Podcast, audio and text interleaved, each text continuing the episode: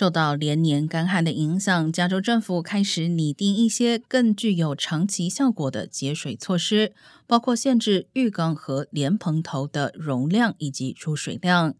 尽管注意淋浴用水能省下的水量有限，但有关单位呼吁民众淋浴不要超过五分钟。而未来将限制加州销售的莲蓬头每分钟出水量必须少于一点八加仑。